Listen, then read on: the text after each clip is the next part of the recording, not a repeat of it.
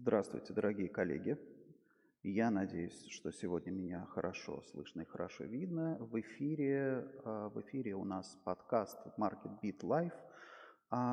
3 декабря, 3 декабря на календаре. Что-то мне сейчас не нравится. Какое-то ужасно, да, ужасное эхо. Сейчас чуть-чуть я его исправлю, с вашего позволения. Так,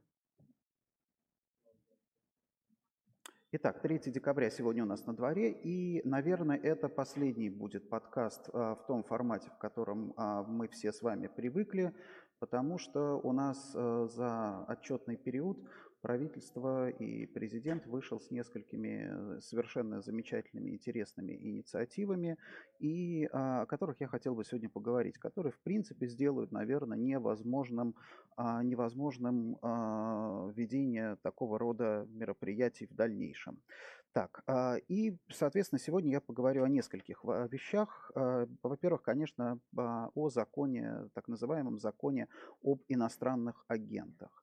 Что такое закон об иностранных агентах? А, напомню, что некоторое время назад да, были внесены поправки в закон о СМИ, которые а, свидетели говорили о том, что если, допустим, средство массовой информации работает на... То есть идея в чем? Что если средство массовой информации получает деньги из зарубежных источников, то, соответственно, материалы, которые, а, допустим, такой СМИ публикует, должны маркироваться соответствующим образом, чтобы все читатели знали, что, допустим, это, это средство массовой информации выполняет функцию функции иностранного агента, то есть э, работает на некую там иностранную, я не знаю, иностранную державу. В принципе, наверное, в этом была определенная аппаратная логика. Другое дело, что, э, естественно, под, это, как бы под этот закон попадают, э, попадают даже те, кто, собственно, не работает на иностранную державу. Потому что суть в том, что нету, на самом деле, нету такой вот какой-то связи между тем, за что получены деньги и что сделал, делает и СМИ. То есть, например, если СМИ получает какой-нибудь грант, там,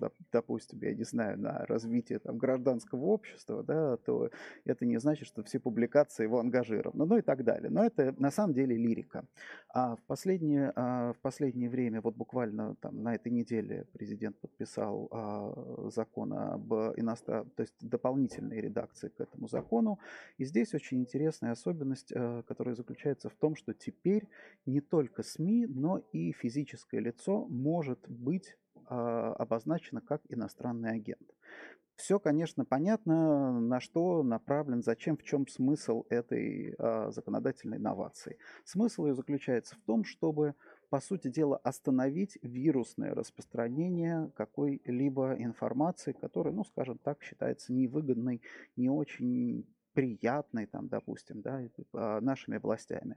То есть получается, что получается, если ты взял и перепостил, ну, какой-нибудь, я не знаю, какую-нибудь статью с разоблачениями, там, ну, неважно, да, из иностранного источника, то ты фактически являешься как бы распространителем этой информации. А если ты распространитель этой информации, которая выгодна иностранной державе, то ты тоже становишься физическим лицом, иностранным агентом. Все замечательно, да, логика тоже, в общем-то, понятна. А теперь посмотрим, но самое интересное в этом законе, это, по сути дела, его в чем заключается суть и последствия объявления иностранного агента. Значит, внимание, а, следите за руками. Вот к примеру, да, в законе обозначено так, что а, иностранным агентом может быть объявлено физическое лицо в том случае, если оно получило деньги из-за границы, раз, да, запомнили, и второе, распространяло а, для неограниченного круга лиц допустим, сведения или информацию, опубликованную изданием там, иностранным агентом. То есть суть в чем? Допустим, объявлено иностранным агентом некое, там, ну я не знаю, там, Навальный, например. Да? Дальше кто-то берет, перепощивает его без указания, что только для друзей, для всех, и при этом, да, при этом, а, допустим, служба какая-нибудь там запрашивает банк, в котором обслуживается этот человек, говорит, а были какие-либо поступления из-за границы? Банк говорит, да, были, там, допустим, пять лет назад за, там, допустим, я не знаю, депозит за отель был возвращен а, из а, Австрии, например, да. Все, два условия выполнены. При этом, а, допустим, иностранным агентом человека или там СМИ объявляет не суд. Да? Вот это тоже очень важно. Его просто явочным порядком Минюст заносит в некий реестр – И, соответственно, в этом реестре это там лицо или СМИ числится. То есть нет никакой процедуры обжалования. Да? То есть не можешь ты никуда прийти и сказать, слушайте, вы извините меня, но понимаете, в чем дело? Я там, допустим, деньги не получал, или это там не, не я перепостил, это там мою страничку взломали, да, мой аккаунт was hacked и так далее. Этого нельзя. Это не суд, да, просто занесли и занесли, и ты там остаешься. Более того, нет никакой процедуры, что интересно, нет никакой процедуры исключения из этого реестра. Например, ты осознал свою не знаю, глубину своего падения. После этого ты приходишь куда-нибудь, например, и говоришь, я больше не хочу быть иностранным агентом. Все, вот, дайте мне, меня исключите из этого списка. Я говорю, ну как бы, а как мы можем исключить? Вот у нас есть закон, как внести тебя в этот реестр. А как убрать себя из этого реестра, у нас такого закона нет, инструкции нет, поэтому ты остаешься там навсегда. Но здесь э, опасности как бы понятно, да? Вернее, об опасностях я поговорю попозже, да? Здесь понятно, что происходит. Что интересно дальше? Значит, что грозит человеку, которого объявили иностранным агентом? И вот здесь самое интересное. То есть я ожидал чего угодно, но не того, что написано в законе. В течение месяца этот человек, внимание, он должен зарегистрировать юридическое лицо, и после этого это юридическое лицо должно, соответственно, существовать по, а, как бы по закону об иностранных агентах. То есть, а, значит, соответственно, там отчетность какая-то очень подробная о всех поступлениях и так далее. При этом не ясно, если, например, там кого-то Васю Иванова объявили иностранным агентом, он зарегистрировал юридическое лицо. Означает ли это, что теперь все зарплаты там, да, он должен теперь работать как юридическое лицо, да, он не получает там физическое, как, как, как, как физик, да, он зарплату не получает, он теперь должен со всеми сотрудничать именно как юридическое лицо. Или все поступления из-за границы должны проходить через это юридическое лицо. То есть, например, да, вы опять же получите, там, я не знаю, заплатите там за гостиницу или там за аренду машины, депозит, вы должны это делать как юридическое лицо. На это закон как бы ответа не дает. И неудивительно, да, неудивительно, что он не дает, потому что, а, потому что действительно эта вещь такая, ну, как бы очень, очень, очень трудно здесь вообще а, найти какой-то какой смысл, какую-то логику, кроме, опять же, законодательной.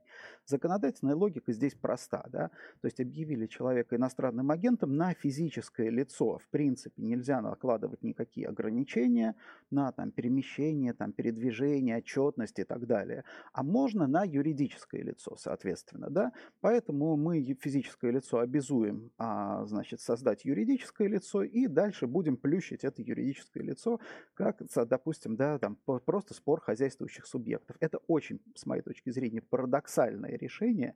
И я, конечно, не юрист. Я думаю, что юристы будут трактовать это все, расскажут, как и что и как с этим, с этим нам жить.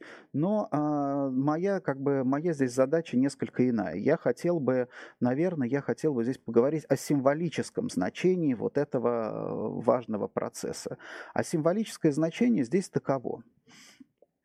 Символическое значение таково, что а, начинается сейчас очень важная вещь, это сегрегация российского населения – то есть, да, то есть есть граждане, хорошие граждане, и есть граждане, плохие граждане. Вот сейчас плохие граждане – это будут вот эти иностранные агенты.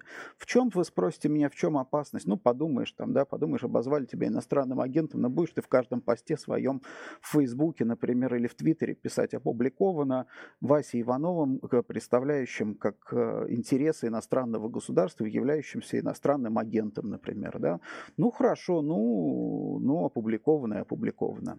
Я думаю, что проблема здесь другая. Проблема именно в существовании реестра. Вот, на секундочку, представьте, Существует в стране публичный реестр, где находится ваша фамилия. Ну, неважно, неважно даже какой реестр, там, иностранных агентов или, там, я не знаю, представителей нетрадиционной, там, сексуальной ориентации. Или, например, там, представителей, там, я не знаю, каких-то альтернативных, нетрадиционных религиозных конфессий. Неважно, абсолютно неважно, да, какой это реестр. Ваша фамилия там, вы приходите устраиваться на работу, ваш работодатель заглядывает в этот реестр, или там, понятно, что даже не работодатель, а кадровый отдел, да, и думают, опа, а этот человек находится в каком-то реестре. Что реестр вот это означает, зачем он нужен, неизвестно. Но на всякий случай, да, на всякий случай надо поставить меточку, поставить такую галочку, человек находится в реестре. Дальше, например, там генеральный директор, начальник службы безопасности смотрит, ой, Вася Иванов находится в реестре. А зачем нам этот Вася Иванов? Вдруг к нам потом придут и спросят, а что это у вас работает, а сколько у вас человек работает, там, находящихся в каких-то там негативных реестрах. Давайте-ка мы откажем этому человеку, ну, скажем, что просто он нам не подходит по каким-то там требованиям квалификационным, и все, и будет замечательно, он пойдет себе там работать в другое место. Это первое. Второе, например, приходит наш Вася Иванов в банк и говорит, уважаемый банк, дайте мне, пожалуйста, кредит, например, или там, откройте мне счет. Банк говорит, ага, хорошо, сейчас Вася Иванов, наша служба безопасности, скоринг вас проверит, скоринг первым делом куда лезет? В публичные какие-то базы. Публичные базы, это реестр, находит Васю Иванова в каком-то реестре и понимает, ага, скорее всего, этого Васю Иванова с этим его реестром на работу ни в какое там нормальное место не возьмут. Поэтому, скорее всего, Вася Иванов да, не будет у нас хорошим клиентом, который нам подходит и вообще он нам нужен. Поэтому давайте-ка мы Васе Иванову откажем. Пусть он идет куда-нибудь другое место, и там он свой получает там, кредит или открывает счет. В другом месте Васю Иванова ждет примерно то же самое, но тем не менее. Да? Вот, собственно, в чем опасность. Та же самая история, например, да, будет, когда человек там, пойдет там, получать загранпаспорт, например. Да? То же самое, проверки какие-то, они не потому что проверки, не потому что он представляет опасность, а просто человек находится в реестре. Соответственно, надо принимать какие-то меры. Поэтому я бы на самом деле не стал недооценивать опасность э, вот этой законодательной новеллы. Понятно, нам сейчас там, допустим, говорят о том, что, ну да, этот вот закон, он принят против там Навального, да, против там трех, четырех, пяти человек, которые там занимаются там активным распространением э, какой-то информации. Соответственно, вот этот закон используют, и на этом он заглохнет. Но это, коллеги, конечно, не так. Конечно, не так, потому что э, государственная машина работает в той же логике, что и наш с вами бизнес. Как мы с вами стараемся увеличить прибыль, рентабельность, обороты, да, захватывать какие-то новые ниши, так и государственная машина да, заполняет собой все. То есть вот есть закон, допустим, да, закон, который там приняли ради там, 5-10 человек, неважно, да, а дальше есть ведомство, которое там над этим работает, есть служба, которая отслеживает, да, они должны отслеживать выполнение закона. Это понятное дело, потому что если, допустим, они не отслеживают и не добиваются выполнения закона, то закон не исполняется, это их плохая работа. Что значит э, отслеживать выполнение закона? Как я вам уже сказал, в принципе, по этому закону очень легко, да, любого, ну, не, это, здесь вот действительно без шуток практически любого человека подвести под этот закон. Потому что самое главное, что никаких ограничений срока нет, то есть, допустим, пять лет назад вы получили, я не знаю, там, допустим, как какой-то грант, или я там, не знаю, допустим, опять же, как я уже говорил, возврат там депозита, например. Вы купили что-то на eBay, там не подошло, не нашло, вам деньги вернули на ваш счет, да, и, соответственно, из-за границы любой платеж не оговорено, вообще не оговорено, какого вида платеж это должен быть. Есть платеж из-за границы, перепостили что-то а, от иностранного агента, все, да, вы попадаете под этот закон сразу же.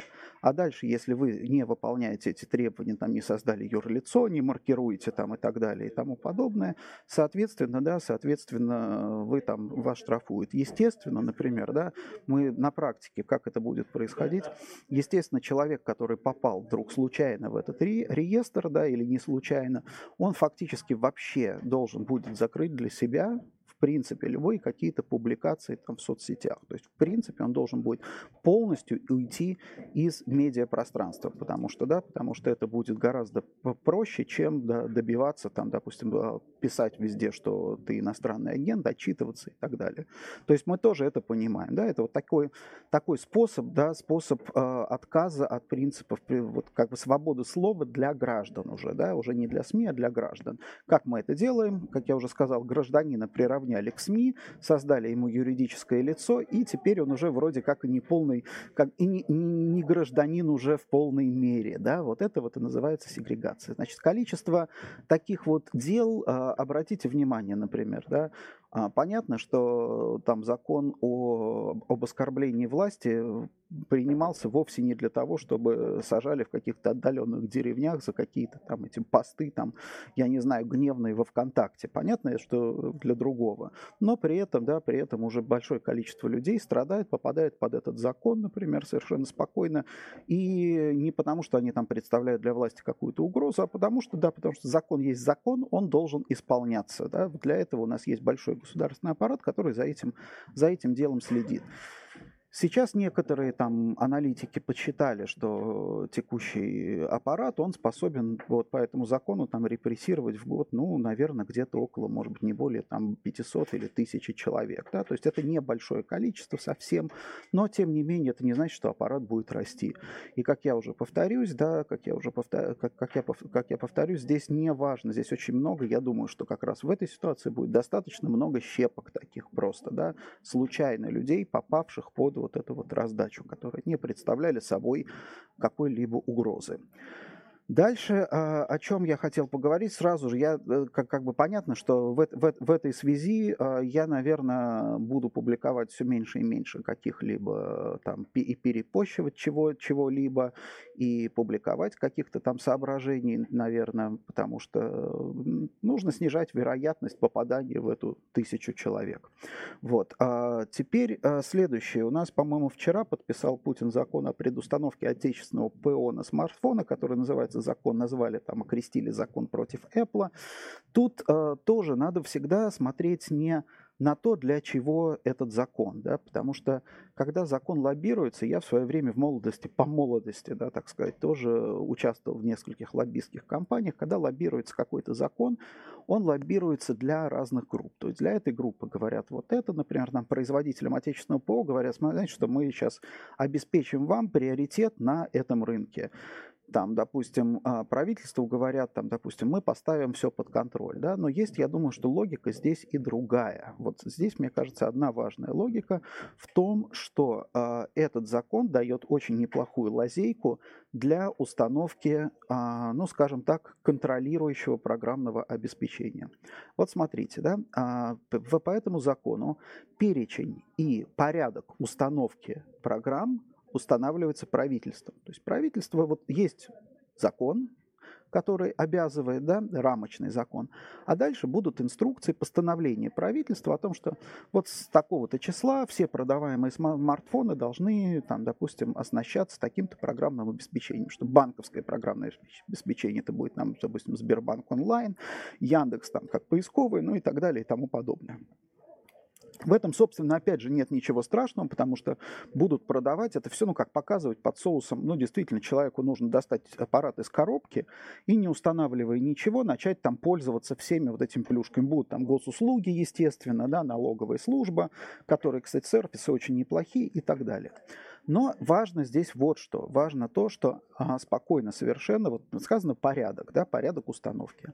А вот теперь представим себе, что в какой-то момент выходит постановление правительства, такое маленькое да, добавление, дополнение, что значит в, в, в исполнение вот этого закона в список там обязательных установленных э, программ нужно добавить какую-то некую там программу, которая и без возможности ее деинсталляции. Да, нужно ее залить, там, зашить в прошивку, например.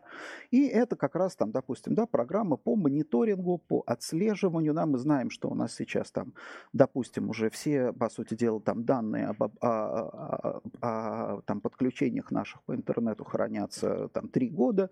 То есть весь этот, да, весь этот массив, то есть все уже создано. То есть на стороне провайдеров нас контролируют. Нас не контролируют на стороне клиентского устройства.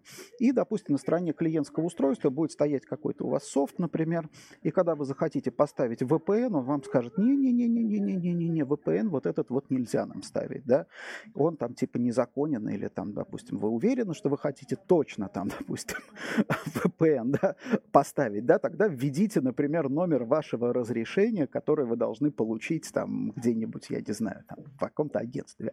То есть вот что на самом деле в этом законе самое, наверное, самое неприятное. Если мы представим себе, что все, ну, и даже не представим себе, а вспомним, что сколько у нас э, новаций э, законодательных направлено на то, то, чтобы у нас, по сути дела, отключить Россию от большого интернета, да, мы можем догадаться, что это тоже один из элементов.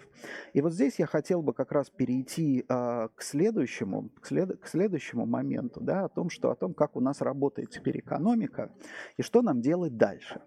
Вот э, обычная там рыночная экономика, к которой мы привыкли, она основана на созидании. Да? То есть ты создаешь какой-то продукт, ты, может, там создаешь спрос, там все что угодно.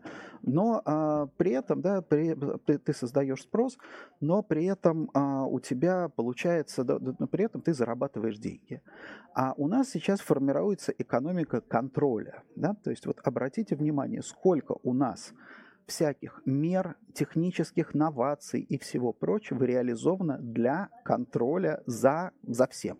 Начнем там системы там, там этих э, тахографов для дальнобойщиков, Платон, что у нас там еще? Э, у нас а, онлайн-кассы, у нас мониторинг трафика для этих самых, для провайдеров, SORM так называемый и так далее. Да, у нас куча всяких вот систем созданных для контроля. Опять же, там все вот налоговые службы, частично, да, частично этот контроль, он создает удобство нам, да, потому что, потому что по большому счету вот сейчас, да, зашел там на сайт госуслуг, а там у тебя уже все, вся твоя собственность на квартиры показана, дальше у тебя там показана вся твоя, там, допустим, все родственники, там, координаты, все-все-все-все это удобно и хорошо, и ничего вот как такового плохого в этом, а, в, в, этом, в, этом, в этом контроле как таковом нет. Плохо то, что это экономика. Вот сейчас, например, в рамках госпроекта гораздо гораздо проще, я даже понимаю, почему все это происходит.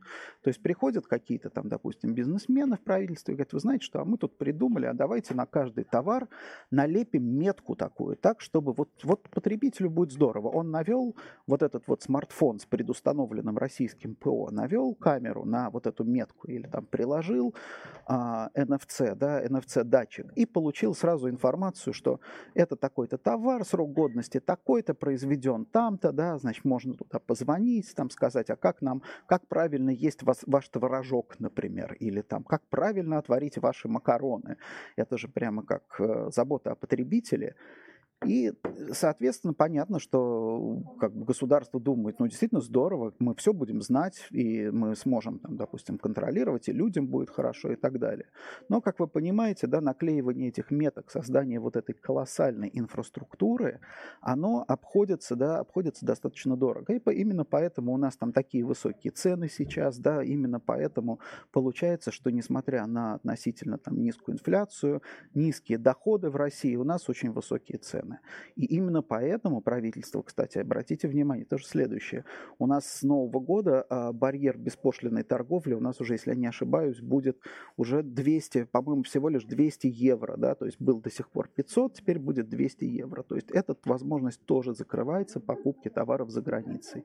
Это, конечно, такая важная, важная история. И обратите тоже интересное а, на, внимание. Помните, несколько, пять лет, по-моему, назад ЕГАИС такая была система, вот этих вот акцизных марок и учета сквозного алкогольной продукции. Там были скандалы, что она не работает, она не запускается, там что-то еще и так далее. За последние там пять лет у нас вот э, организации IT, наверное, вот эти IT-интеграторы научились делать систему. У нас онлайн-кассы вошли практически бесшовно, да, и очень удобно. Другое дело, что, опять же, представьте себе объем, вообще объем лишней ненужных действий. Вот, например, там сейчас периодически я получаю там какую-то покупку в магазине сделал, и вдруг мне приходит на e-mail фискальный чек. Зачем мне фискальный чек на e-mail, да, по каждой покупке, по каждой мелочи людям там присылают эти фискальные чеки. Они не нужны в принципе, да. С другой стороны, опять же, ну как, система есть, может она это делать? Мы можем, делаем, потому что можем, да. Вот. И это как раз говорит о том, что за пять лет индустрия, вот эта индустрия технологии контроля у нас в России очень сильно развились. И когда люди мне сегодня говорят, да ладно, там, слушай, это все равно, они там за всем не уследят, там еще что-то, и ничего не получится. Нет, уже получится, коллеги, уже все получится. Это с помощью там наших китайских товарищей, да, делается. И э, технологии, я считаю, что не стоит их недооценивать. Не стоит недооценивать. Понятно, что кто-то мне сейчас сейчас тоже да, скажут, что, слушайте, ну обойти все это можно будет, даже если нас отключат от интернета, через VPN, там, как в Иране и так далее. Да, безусловно, да, безусловно, а обойти все это можно будет, но другое дело, что уже мало кто захочет обходить вот эти все барьеры, потому что зачем обходить барьеры, когда, да, когда э, у тебя все и так под рукой, у тебя все российское программное обеспечение самое лучшее и так под рукой. Зачем тебе какой-то другой банк, когда у тебя есть Сбербанк? Зачем тебе какой-то там другой поисковик, когда у тебя есть Яндекс и так далее? Ты уже перестаешь понимать, а, ну ты, ты уже не знаешь, как у тебя, у, у тебя нету потребности. Вот это очень важно, да, потому что бизнес обычно строится на том, чтобы создавать потребности и их удовлетворять, а экономика контроля строится на том, чтобы уменьшать потребности, да, сжимать их до того, что есть. И, соответственно, да, из-за этого сжимается экономика. Вот пока сейчас у нас, ну не то, что борются, у нас существует две экономики, да, экономика созидания экономика контроля. Вот они пока находятся в таком вот, ну как бы, да, в таком относительном балансе. Но, естественно, экономика контроля растет гораздо быстрее, и вот так или иначе она будет подавлять экономику созидания. Поэтому в этой связи, в этой связи я уже перехожу как бы к финальной, наверное, части подкаста. Извините, сегодня он получается очень длинный, но уж простите, он последний будет такой вот длинный, дальше будет там короче и проще. Вот. А в, этой, в этой связи смотреть вот сейчас там, допустим, на там экономические тренды, еще там на что-то, на рост ВВП, это в принципе для бизнеса контрпродуктивно контрпродуктивно, потому что ситуация заморожена на достаточно длительный срок. То есть на место каким-то макростратегиям, как мы вот в этом, да, вот нам бы вот этот вот пирог, какая-то ниша будет расти, мы туда ворвемся и так далее. Приходит другая стратегия. Стратегия вот сохранения, нахождения вот этой относительно замороженной системы. То есть там лучше вот сейчас будет лучше иметь более или менее постоянный cash flow, да, и накапливать его, инвестировать в какие-то активы, чем увеличивать рынок, да, потому что вот увеличение рынка, оно сейчас, э, наверное, вряд ли будет окупаться. Но я имею в виду для обычных коммерческих компаний. И еще, наверное, а, пару слов я хотел бы сказать по поводу того, что ждет э, российское общество неизбежно, да, неизбежно ждет а, некая а, сегрегация, да, потому что в чем проблема сейчас России? В России а, мы унаследовали от Советского Союза такой так называемый, ну, формально бесклассовое общество. Понятно, что у нас была партийная элита, но при этом законы были для всех более или менее одинаковые. Сейчас назрел такой, наверное, человеческий, ну, я не знаю, там, гражданский запрос на сегрегацию. Да, как это не, как бы не печально звучит, но, в принципе, в принципе, все люди сейчас хотят, как, как всегда, каждый хочет Сталина для своего соседа, но только не для себя. Вот, поэтому я думаю, я предлагаю свою систему, а, по сути дела, сегрегации, определения среднего класса. Вот по отношению к взаимоотношению с государством. Вот если человек получает от государства значительно больше, чем он от него дает, он ему дает, это элита. Да? То есть вот если там человек получает зарплату там, какой-то там, как миллион в день, например, там топ-менеджер госкорпорации, вот это элита, да, потому что он получает от государства гораздо больше, чем он для этого государства создает. Вот это вот действительно элита, это бенефициар, скажем так, всего вот этого государства. Дальше есть еще слой, вот средний класс, это те, у кого то, что он отдает, и то, что получает от государства, более-менее сбалансировано. Вот, например, ну там какой-нибудь, я не знаю, там сотрудник там, пропагандист на там, государственной какой-нибудь, э, я не знаю, радиостанции, да, вот у него, он работает на это государство, получает зарплату, то есть ему с утра нужно там хрипеть о проклятых там врагах, да, соответственно, к вечеру он получил зарплату. Здесь более-менее сбалансирован, это средний класс, да, вот как-то так. И дальше податное сословие, это те, кто вынужден в виде налогов, нам штрафов, еще чего-то, да, выплачивать гораздо больше, вот он платит гораздо больше, чем от государства получает. Потому что от государства он что получает? Пинок там, да, этом самым, проходя мимо по площади, что еще там, какую-то так называемую бесплатную медицину, которая на самом деле ему стоит, там, которую в поликлинику он не ходит, а платит там, допустим, 50 тысяч в год, ну и так далее, да, и тому подобное. Вот, соответственно, да, соответственно, личные стратегии должны быть такие. Понятно, что мы с вами в элиту никак не проникнем, но в целом пытаться сбалансировать нужно, поэтому я уже давным-давно всех призываю максимально пользоваться любыми какими-то налоговыми льготами, избегать любых лишних платежей, которые, да, которые пытаются на нас наложить. Вот. И Напоследок, да, что нам, что делать, да, как, как всегда, три проклятых русских вопроса. Что происходит, кто виноват и что делать. Что происходит, я вам рассказал, кто виноват, нас вообще всегда мало интересовало, мы все-таки представители, представители бизнеса, а вот а, что делать а, здесь важно. Первое, вот, что я бы посоветовал, да, вот сейчас избегать любой лишней, ненужной информации. Нас все время пытаются втянуть в какой-то дискурс, обсуждение, там кто там, Трамп, еще кто-то, еще кто-то. Информация полезна только та, нужна, да, которая влияет на вашу жизнь и на ваше решение. Что влияет на нашу жизнь, да, и на наши решения? Это, конечно, да, это, конечно, экономика, курсы валюты, инфляция, например, да, доходы населения, там, статистика, социология, да, вот это важно важная, интересная информация и полезная, потому что из этого мы можем делать выводы, которые помогают нам в жизни. А ставка рефинансирования, например, там, допустим, а, Федеральной резервной системы или там взаимоотношения Трампа с его противниками, которые хотят провести импичмент, это, ну, с точки зрения, там, для нас это становится инфопорно, да, то есть это такая любопытная информация, но так к ней надо относиться. Мы находимся сейчас, российская экономика уже изолирована, мы уже находимся находимся на периферии, мы в другой совершенно реальности. Поэтому для нас, например, вот эти все там истории, большие истории, это действительно такой как бы Гарри Поттер или, я не знаю, там, власть, там «Властелин колец» или «Звездные войны». Это что-то другая, вообще другая реальность, которая, да, я допускаю, что у нас есть люди в России, для которых это важно, и которые, не то, что даже важно, для которых это полезно, но тем не менее. Вот, что еще? А, следующее, э, ну и, по сути дела, выводом из этого является банальный банальная вещь, да.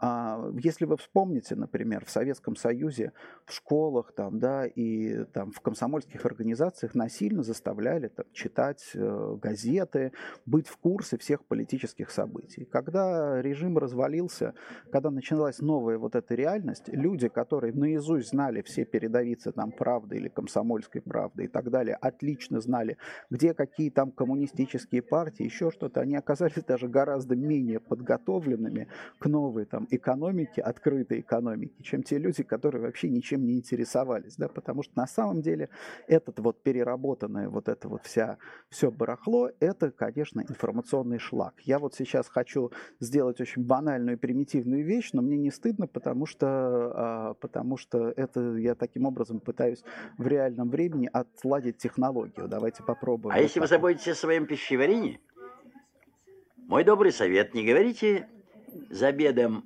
о большевизме и медицине. И, Боже, вас сохрани. Не читайте до обеда советских газет. Да ведь других нет. Вот никаких и не читайте. Это, конечно, самая, наверное, банальная цитата, которую только можно, можно найти, но вот я попробовал в реальном времени вставить ролик э, из э, YouTube. А, это, это, это, это важно. Не давайте себя втягивать в ненужный абсолютно дискурс. Каждый раз нужно смотреть на то, что, что мне с этого, что вот с этой информацией мне конкретно, какая от нее польза. Потому что наше общество тоже становится все более и более сложным, поэтому нужно как бы скорее сфокусироваться на том, что у нас э, происходит. И, конечно, на, э, самое главное для людей и для компаний – это разумное финансовое поведение сейчас. Разумное финансовое поведение позволит избежать каких-то шоков и неожиданностей и так далее понимать, что происходит, понимать, что происходит с финансами, собственными лич, личными финансами, семейными финансами. Потому что сейчас, допустим, да, кредитование для многих людей создает иллюзию, там, иллюзию возможностей, что можно взять и, там, допустим, там, дожить до зарплаты, там, перекредитоваться и так далее. Как я уже говорил, все проценты, которые мы с вами платим по кредитам, да, это дополнительный, как надо воспринимать это как дополнительный налог. Налог на, там, на жизнь и так далее и тому подобное. Поэтому этого надо избегать по возможности. И я и так уже сегодня а, долго вам рассказываю, а, поэтому что будет, а, как будут выглядеть мои подкасты и мои публикации дальше. Собственно, я не буду а, больше комментировать а, никакие политические истории, да, потому что даже не потому, что это страшно, а потому что это, в общем-то, неинтересно. Всю логику развития событий я описал сейчас в этом подкасте. Я думаю, что в следующем году или там 20, 20 или 21 году мы а, будем, получим суверенный Рунет, мы будем продолжать изолироваться от остального мира, и это как бы эта логика событий, она неизбежная. То есть мы этот путь должны пройти, и по, поскольку мы будем все больше и больше изолироваться, да, анализировать все это неинтересно. А, соответственно, я, наверное, сфокусируюсь на каких-то вещах, связанных больше там и с искусством, и социологией. Вот я сегодня не успел рассказать вам о прекрасной книге «Миллениалы» Радаева, да, а, которую я прочитал. Я думаю, что оставлю для следующего подкаста. Опять же, а, вот эту вот а, бытовую, по сути дела, бытовую жизнь в России, антропологию, социологию, ее никто не отменял. Это очень-очень интересно и для нас, для всех с вами важно, потому что это наш с вами покупатели, это наши с вами соседи, это наши с вами родственники. Напоминаю, что подкасты мои публикуются на а, сайте live.marketbeat.ru. Я буду добавлять в ближайшее время эти подкасты в разные интеграторы. Всем рекомендую по возможности, уважаемые коллеги, переходите на слушание подкастов. А, огромное количество, существует огромное количество прекрасных англоязычных подкастов. Эта индустрия развивается, да, пожалуйста, оставляйте в комментариях те подкасты, которые вам интересны, которые вам понравились. Давайте устроим такой вот, можно сказать, обмен а, вот этими, вот этими информационными ресурсами. Это отлично, очень удобно. Ты можешь ехать там в машине, ты можешь ехать на метро, ты можешь это слушать и а, действительно получать информацию и на самом деле качественной, да, качественной интерпретации из первых рук. И напомню, что на нашем сайте я на прошлой неделе мы выложили а, видеоролики про Ташкент, а, поскольку мы закончили там очередной проект, я побеседовал а, со своими коллегами из отдела стратегического консалтинга, задал им вопросы о развитии рынка недвижимости Ташкента. Так что, пожалуйста, а, заходите на наш сайт, смотрите эти видеоролики задавайте мне вопросы, если вы хотите какие-то, чтобы темы я освещал в подкастах. Я буду а, продолжать делать подкасты регулярно, может быть, меньше писать, а, опять же, в соцсетях текстов, потому что тексты слишком легко индексируются различными системами мониторинга и прочего. А вот до подкастов, я так понимаю, что пока еще не добрались. Вот. Хорошо, уважаемые коллеги, до новых встреч. Желаю вам хорошего бизнеса и поздравляю вам с начав... вас с начавшейся зимой. До свидания. Música